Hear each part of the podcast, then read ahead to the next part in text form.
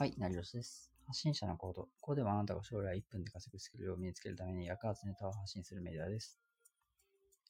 今回のテーマは、雑記ブログで稼げない理由です。雑記ブログを始めたけど、なかなか稼げないなっていう人の理由ですね。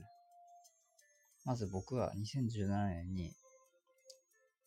ブログで月5万稼ぎましたが、まあ思うに、情報を書いてるだけ、その情報が誰の話か不明になってるっていうのが理由ですね。で、昔は情報がネットで行き届いてなかったから、まあ、個人でも雑記ブログで十分稼げたんですけど、情報発信する人が増えたり、まあ、企業が参入してきたりして、まあ、少し稼ぎづらくなったなっていう印象があります。で、ここで解決策として、まあ、個人の人生を記事にするっていうのがおすすめですね。普段の実際にやってる仕事とかのことを、ま記事にしてまとめるっていう風にすると、具体性があるほど有益性が増しますね。で、ここでまあ個人情報を出すと、誰が発信してるのかっていうのが分かりやすくなるので、こちらもおすすめですね。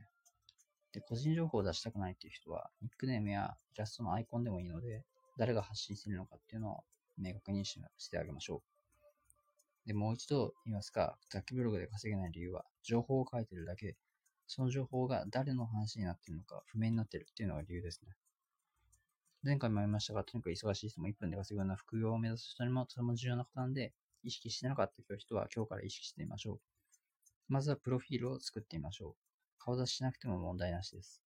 でプロフィールに SNS を追加しておくと覚えられやすくていいと思います。